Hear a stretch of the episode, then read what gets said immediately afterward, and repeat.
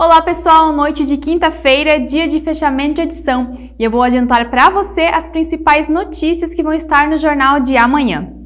E a equipe de futebol americano do Timbó, o Timbó Rex, já exportou diversos atletas que se destacaram nas temporadas para o mundo inteiro. E recentemente o timboense Matheus Ladislau Flauzino, de 23 anos, recebeu o convite para disputar a temporada em um time da Eslováquia. E a nossa equipe preparou uma matéria especial com o atleta que já está no exterior. Veja mais detalhes no nosso impresso.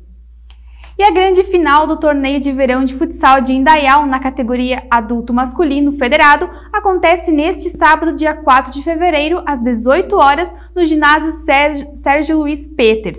A equipe do Lois está com a vaga garantida para a final, mas hoje à noite, às 21h30, ocorre mais uma das partidas da semifinal e o vencedor vai disputar a taça no sábado contra o Lois.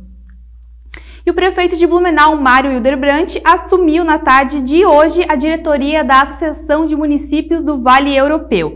E de acordo com o prefeito, esta é a segunda vez que ele lidera a entidade cuja a gestão quer priorizar projetos voltados ao desenvolvimento do Vale Europeu.